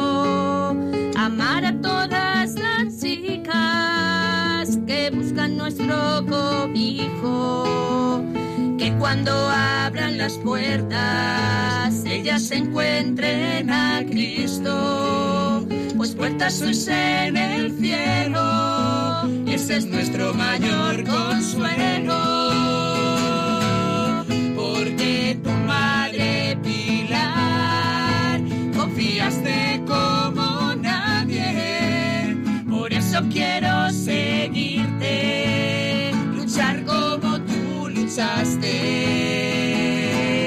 Porque tu madre Pilar confiaste como nadie. Por eso quiero seguirte, luchar como tú luchaste.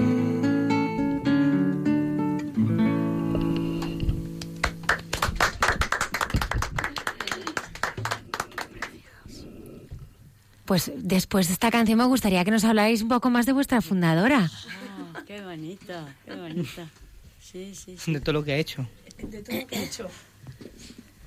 Bueno, pues madre Pilar eh, Arechavaleta y Turrioz, que era pues una mujer vasca, nacida en Bilbao el 7 de noviembre de 1880, pues funda la congregación de las misioneras de María Llano Aceli, eh, pues impulsada por, por el espíritu y por esa frase que os he dicho de tengo sed, sed de almas, pues ella en medio de pues una situación eh, moral y religiosa muy complicada, pues decide salir al paso de toda la problemática pues que, que en esos momentos eh, golpeaba de alguna manera a aquella juventud pues por todas las causas que, que por la posguerra pues en ese momento eh, venían y salían a flote no y ahí ella pues bueno pues se lanzó a, a la misión Eh, no sé qué ¿A ti qué, qué rasgo de ella te, te impacta más o te sientes más identificada?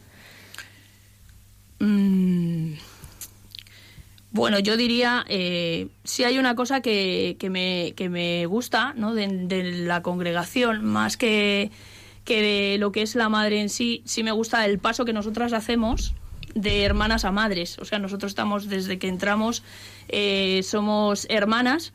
Y bueno, pues ahí eh, el paso de eh, los votos perpetuos, ¿no? Donde ya empe- empezamos a ser madres, ¿no? Y me, me gusta ese matiz porque de alguna manera pues nos está hablando de la maternidad, ¿no? Entonces es un cambio, un cambio, un cambio de vida, eh, un cambio de estatus, de situación, porque pues ya no eres tú la que estás de alguna manera eh, pues llenándote para luego poder dar, sino que ahora ya empieza lo que es verdaderamente la misión y, la entrega pues a, estas jóvenes.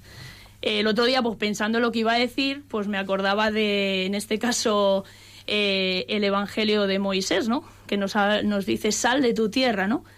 Y bueno, pues eh, viendo un poco nuestra, nuestra congregación y un poco en, en lo que trabajamos, pues yo veía que, que de alguna manera eh, para nosotros eso es un éxodo.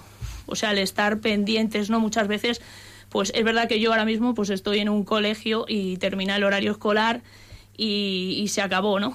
Pero sí que mis hermanas, pues que ahora mismo pues están eh, en esta misión con estas eh, jóvenes, pues hay muchos días que tienen que salir pues en horas que, que a lo mejor por los demás estamos durmiendo, ¿no? Por, porque no han llegado, porque hay que bajar y tener que ir a la policía y, y poner... Va- Vamos a detenernos un poco a- ahí, ¿no? O sea, ¿cómo, ¿cómo es la vida de estas chicas con vosotras?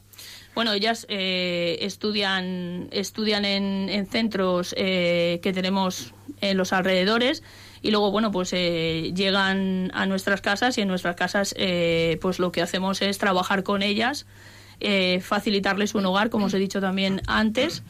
Y luego, bueno, periodos vacacionales, pues donde eh, o bien eh, antiguamente eh, trabajábamos en campamentos, que es donde yo pues también de alguna manera conocí también y profundicé en el carisma, porque pues estas se preparaban, ¿no? Yo era, pues por ejemplo, en aquella época primera eh, monitora y entonces, bueno, pues eh, preparábamos el campamento pues para estas jóvenes ¿no? para trabajar con ellas. Y bueno, pues lo que se hace eh, es darle un sentido y un entorno familiar de cariño, de acogida, de trabajar con ellas, de pues estar con ellas cuando están haciendo pues sus tareas, sus deberes. ¿De qué edades?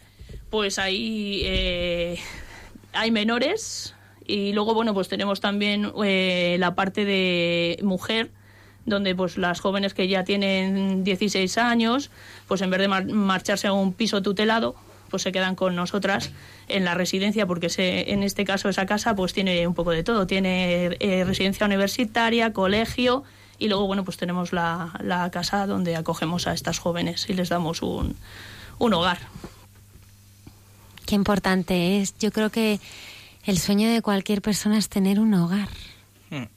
Es, es tener un hogar un sitio donde descansar pero descansar realmente lo que somos lo que somos y, tener, tener un hogar. Y, y, bueno, no sé qué le parecerá a Josefina, María José, pero, pero también yo creo que, que, la labor que hace Merche, ¿no? Es también pues recuperar esa dignidad perdida, ¿no? Que a veces pues tantas niñas y tantos niños, ¿no? Eh, pierden, ¿no? y, empezar también a, descubrirles cómo les mira el Señor, ¿no? Con esa mirada de amor, con esa, con esa mirada de, de, consuelo y de paz. perdón, en Perú nosotros tenemos una casa, un, hogar.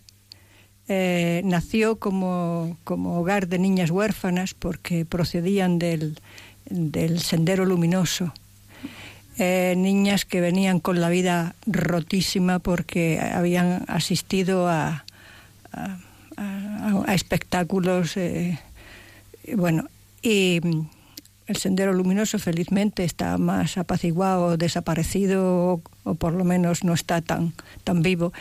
Y ahora el, hogar se nutre de, de, niñas cuyas madres están en la cárcel.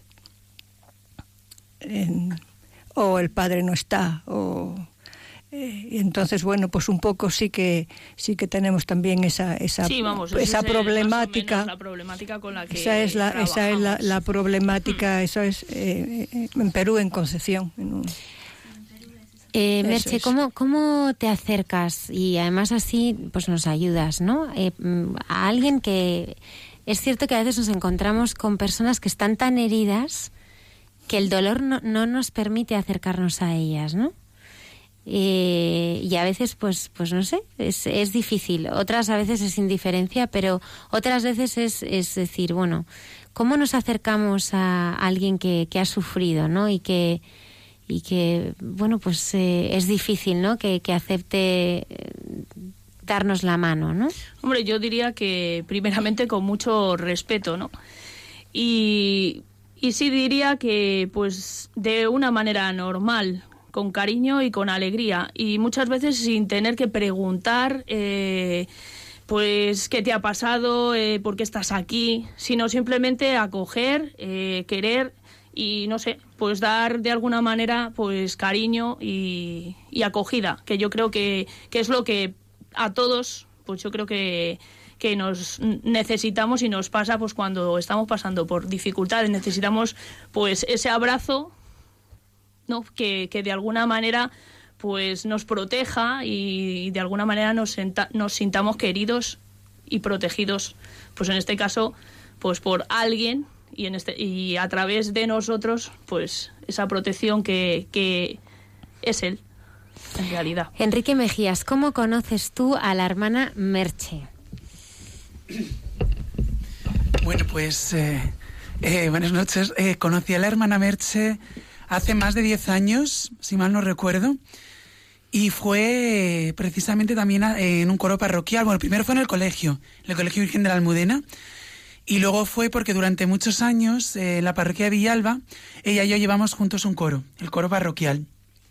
Y entonces allí compartimos muchísimos domingos, a través de, la música, para mí siempre ha sido como una catequesis, ¿no? Como, como el Señor me ha, al corazón, también a través de Pascuas, Hemos compartido también eh, muchas Pascuas, muchos encuentros, hemos organizado recitales, pues para llevar al Señor, ¿no? A través de este lenguaje privilegiado, ¿no?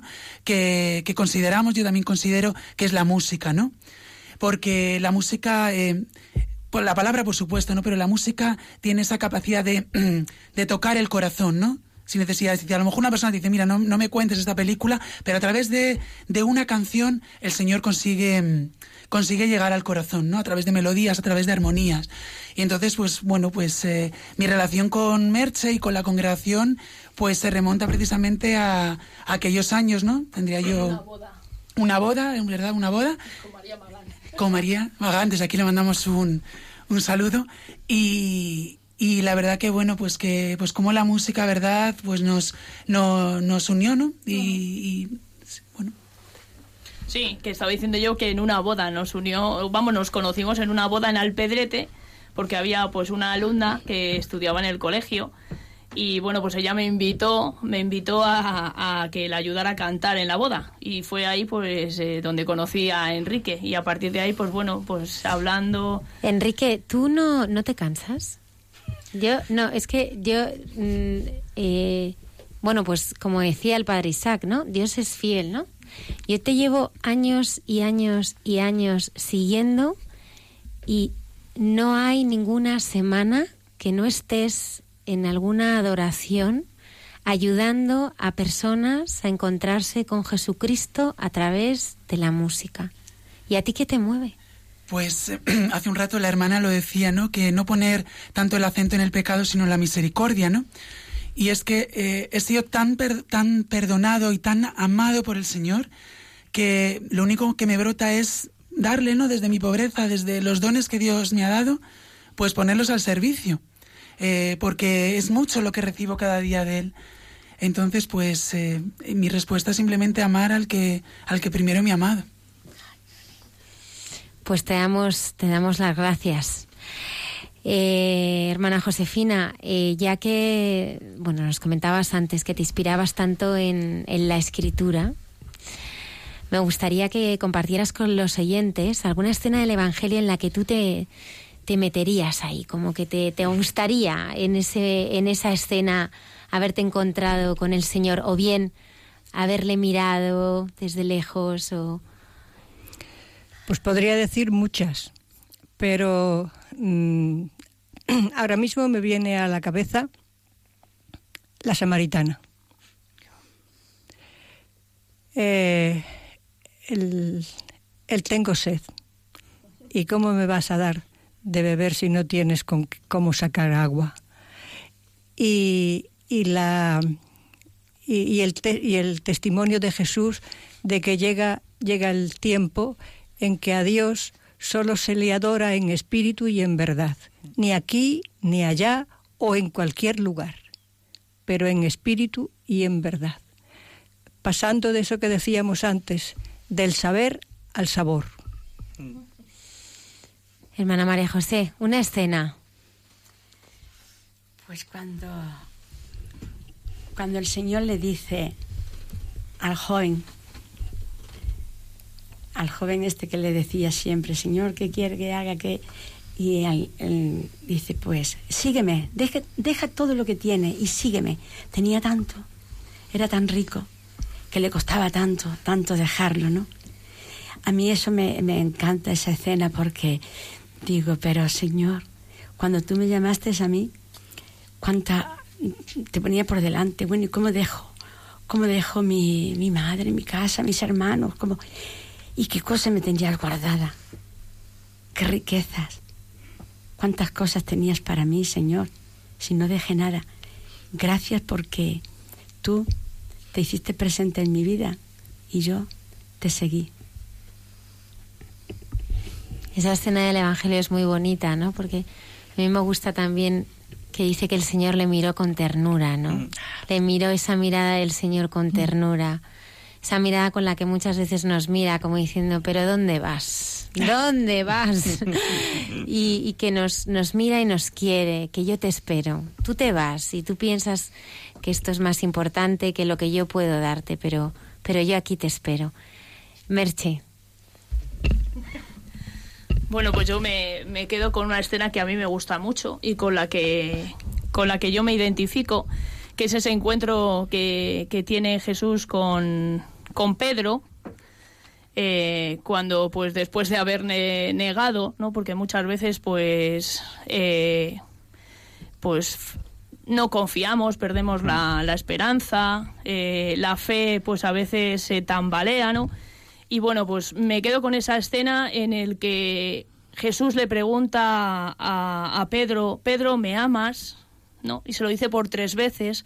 Y bueno, pues Pedro, con ese corazón ahí, sabiendo pues aquello que había hecho ya el Señor, pues le dice, Señor, tú lo sabes todo, tú sabes que te quiero, que te amo. Y yo creo que, pues, no sé, me quedo con eso porque yo creo que muchas veces es uno de los pasajes que de alguna manera a mí me alienta, ¿no?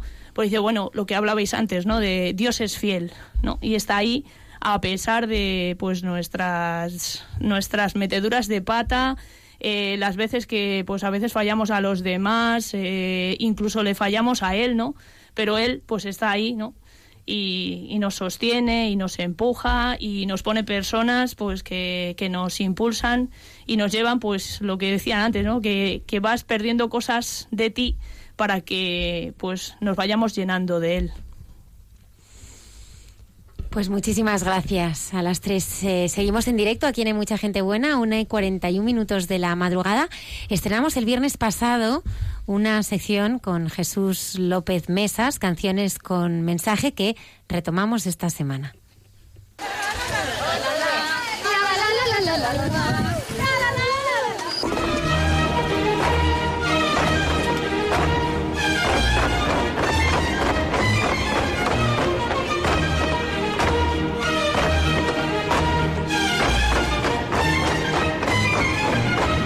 Canciones con mensaje con Jesús López Mesas.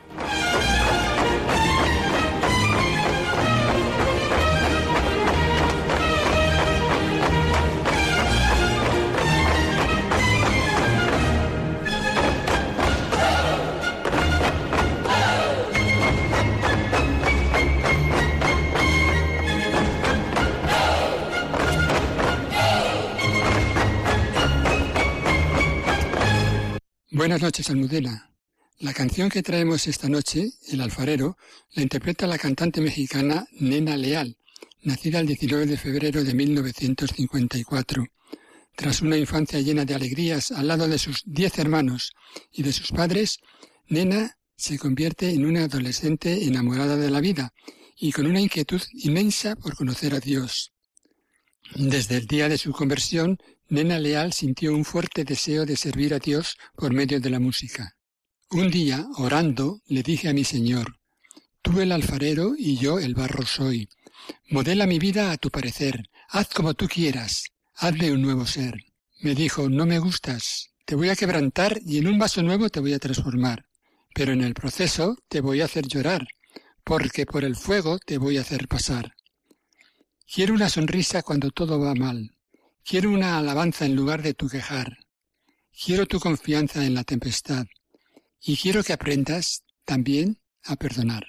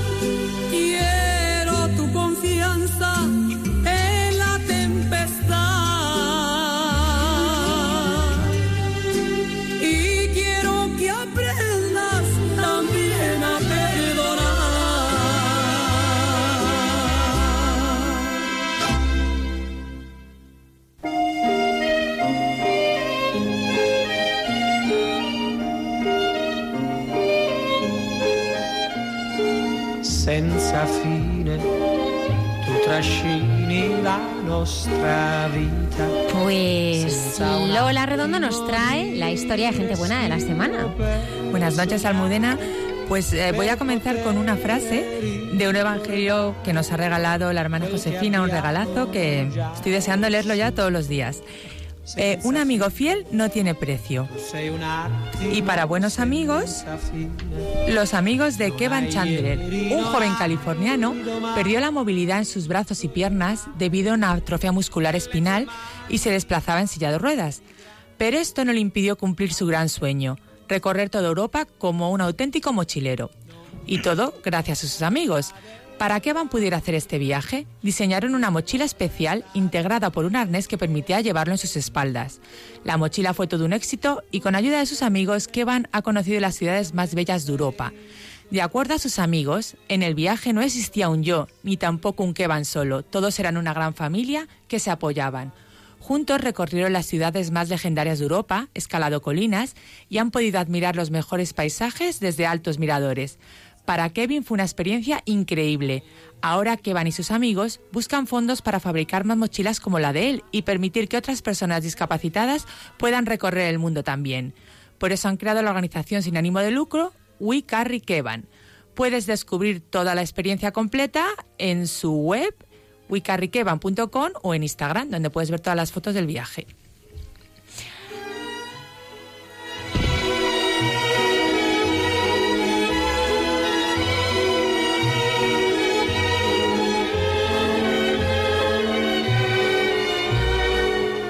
Non mi importa della luna, non mi importa delle stelle, tu per me sei luna e stelle tu per me sei sole e cielo, tu per me sei tutto quanto, tutto quanto voglio avere senza fine. La la la.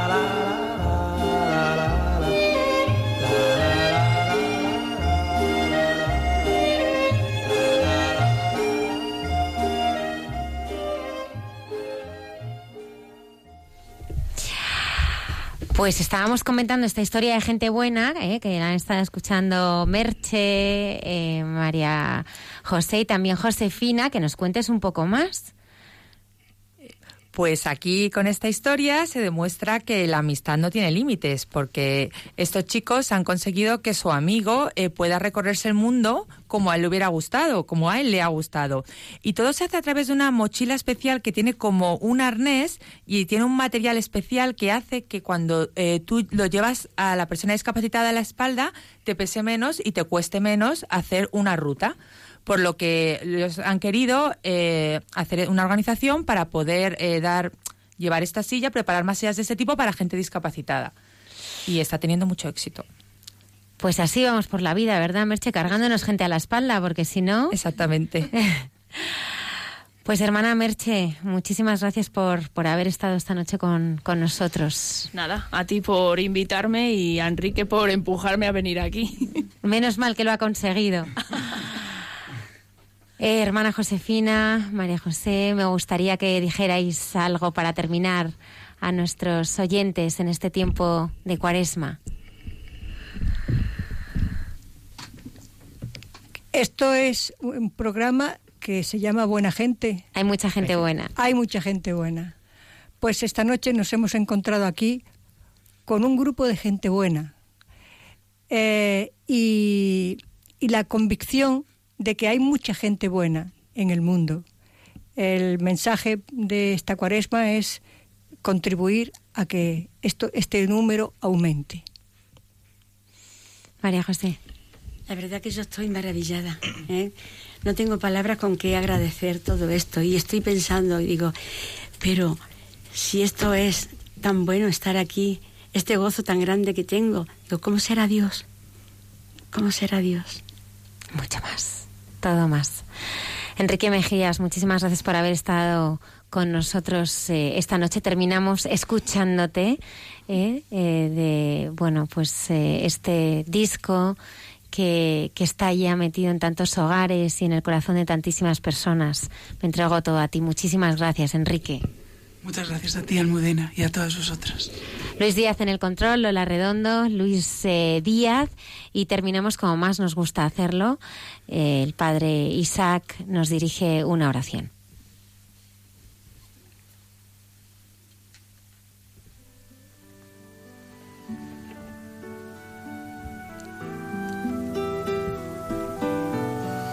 Señor, gracias. Esta es la única palabra que sale de nuestro corazón en esta noche. Gracias por la cruz.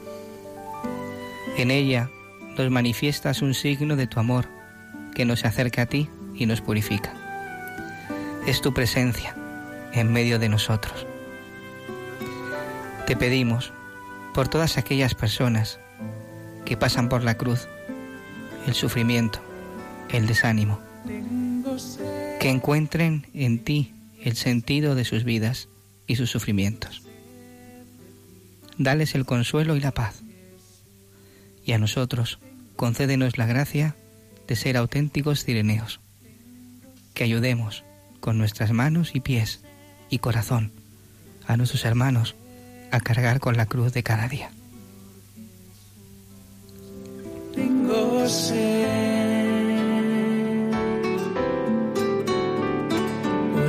estoy abatido, porque desconsolado, esperaré en ti, Señor, tú mi luz y salvación. Tengo sed, tengo sed, tengo sed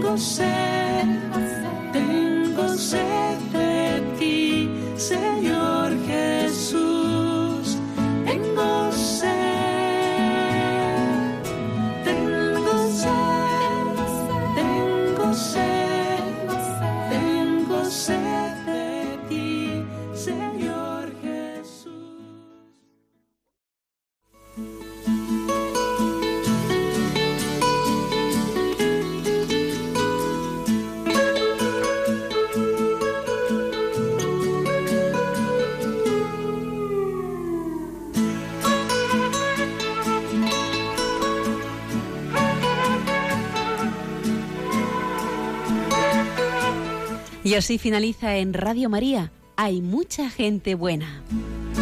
Un programa dirigido por Almudena Delgado.